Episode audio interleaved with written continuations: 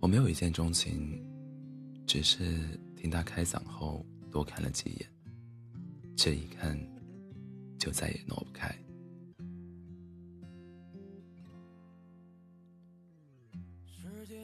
二零一八年夏天，我独自一人去西塘出差，出差。白日里工作的节奏极快，走进那家民谣清吧时，也只是为了放松一下紧绷了一天的神经。灯光昏黄、灰暗，为数不多的客人手中的酒杯反射出明明灭灭的光影。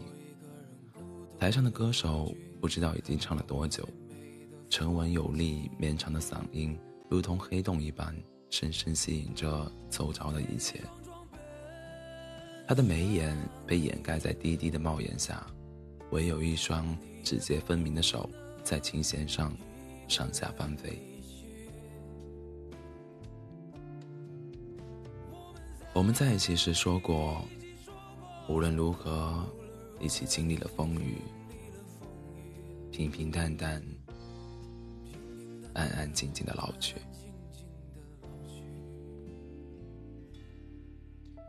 我在这家酒吧做了三天，也不知道在期待些什么，直到连他们家的节目演出表。都背熟了，我也没能鼓起勇气去要他的联系方式。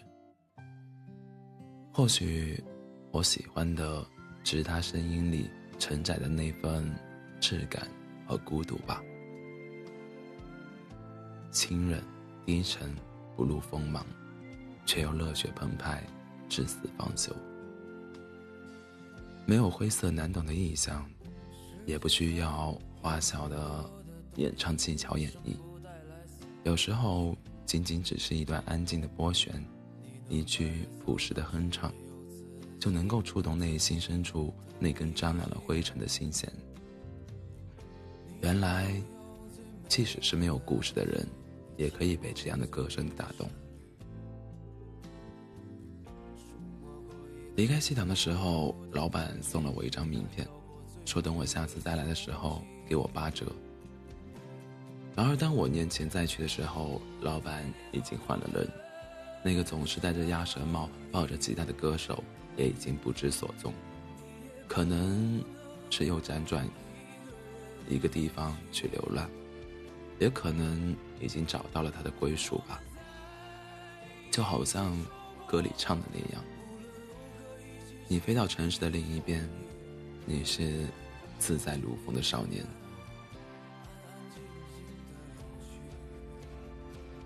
再回来，再回来后的第一个晚上，我有点想他。第二天下午三点，我又没那么想了。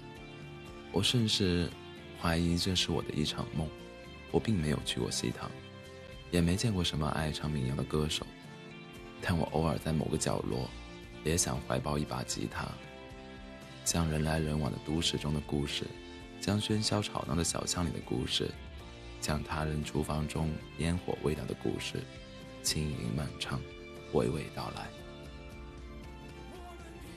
我想做一个虐城的教徒，翻山越岭，将长白身躯中仅存的一点诗意，交到你的手上。